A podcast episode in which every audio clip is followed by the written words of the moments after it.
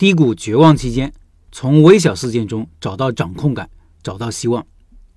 接着昨天的话题，牛的人总能在一次次低谷中重新站起来，他们有强大的内心应对挫折，并且在低谷之后再次走上人生的巅峰。但是怎么做到的呢？有没有具体的方法和技巧呢？昨天只是提到了他在武汉低谷期间面对的事例和结果，没有谈到具体的应对方法。对一位领袖也没法知道那么具体。今天就说说这个话题：如何通过一些方法度过低谷。有一本书就是专门讲这个的，叫《韧性》，是长江商学院张小萌教授写的。他这些年接触了很多企业家，这些企业家经历了创业的艰辛，长期在波动剧烈的市场环境中接受重重考验，结果发现支撑他们穿越周期的。并不是商业上的成功，而是内心的韧性。他们往往很擅长管理逆境。这本书结合了众多的案例，总结了一些所有人都可以用到的方法，告诉你在遭遇困境时应该怎么战胜挫败感，让自己持续成长。生活中的逆境真的很多：升职无望、领导不器重、孩子不听话、女朋友跑了、营业额不理想、开店失败等等。面对困境，有三个选择：心态崩溃、就此躺平、快速复原。这三种反应取决于两种状态的博弈：一是内心的无助感，二是掌控感。无助感越强，越容易放弃、躺平，甚至崩溃；而掌控感越强，就越容易复原，韧性也就越强。各位有没有想过，为什么不同的人会有不同的反应呢？这里有个心理学的试验，可以给大家带来很多启发。实验是把一群人分成三组，研究人员让第一组和第二组的人分别进一个噪音很大的房间。这个房间里有一排按钮，研究员员告诉他们，只要用某种特定的顺序按下这些按钮，噪音就会停止。之后，第一组研究对象发现按按钮确实管用，但是第二组研究对象发现，无论他们怎么按钮，噪音都不会停止。简便起见，我们把第一组发现按钮管用的人叫做掌控组，第二组发现按钮不管用的人叫无助组，第三组没有经历过噪音的人叫对照组。接下来，在第二实验阶段。研究人员把每一位研究对象的手放在一个箱子里，这个箱子经过特殊的设计，当人的手在穿梭箱子的一端时，房子会发出很大的噪音，而仅需要把手往另外一端移动十厘米，噪音就会立刻停止。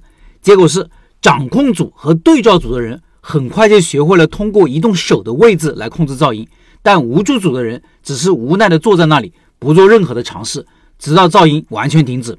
这个实验并不是个例，研究者们曾经进行过许多次这个实验的变体，结果都发现，实验对象在第二阶段放弃挣扎的，并不是噪音等外部刺激本身，而是他们的不可控性，也就是掌控感的缺失。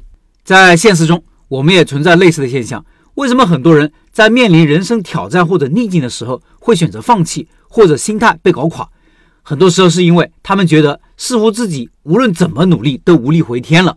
而这种无助感出现几次以后，可能就会固化为思维定式。这个时候，一个人的韧性就会变得很弱。在面对之后出现的新的逆境的时候，不管这个逆境是不是真的很难克服，他都很容易放弃挣扎，或者很容易发生情绪崩溃。那怎么办？要把这种掌控感找回来。昨天我们提到了曾国藩的一句很著名的名言：“过往不恋，当下不杂，未来不赢。”为什么这句话很多人喜欢？因为过去的就过去了，不卑不亢即可。做好了现在，未来也就来了。只有现在是可以掌控的，这就是有掌控感的人生态度。那当下的事情具体怎么做呢？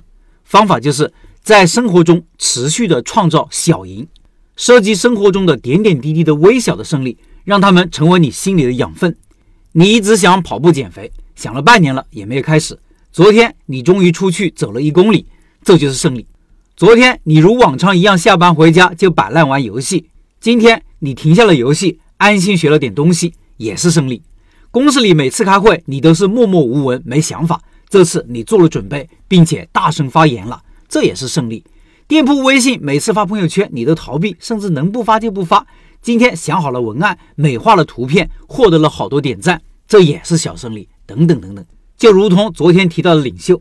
我相信他在搞卫生的时候，也是在找成就感、找小胜利，要不然他也不会说加热段上的铜锈如果不彻底刷除，会有安全隐患这种话了。少一个安全隐患，就多了一个小胜利。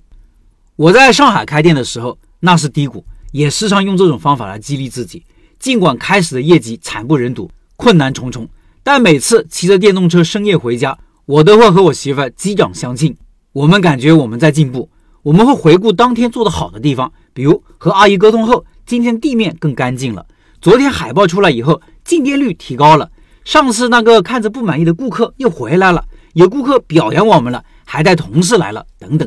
我们那时候压根不知道后面会不会变好，也不知道最后的结果会如何，但是。我们坚持当下的事情做好就够了，并且从中找到掌控感。你可以每天试着拿出十分钟，把自己当天的一些小胜利记录下来。这个记录的过程就是你自我疗愈的过程。书中说，你可以记录三个幸福的时刻，以及他们发生的原因，它为什么会给你带来胜利的感觉，未来怎么让它继续下去。低谷时要坚持一段时间，让这种习惯内化到你每天的生活中。相信这样做一段时间。你也可以顺利的度过低谷。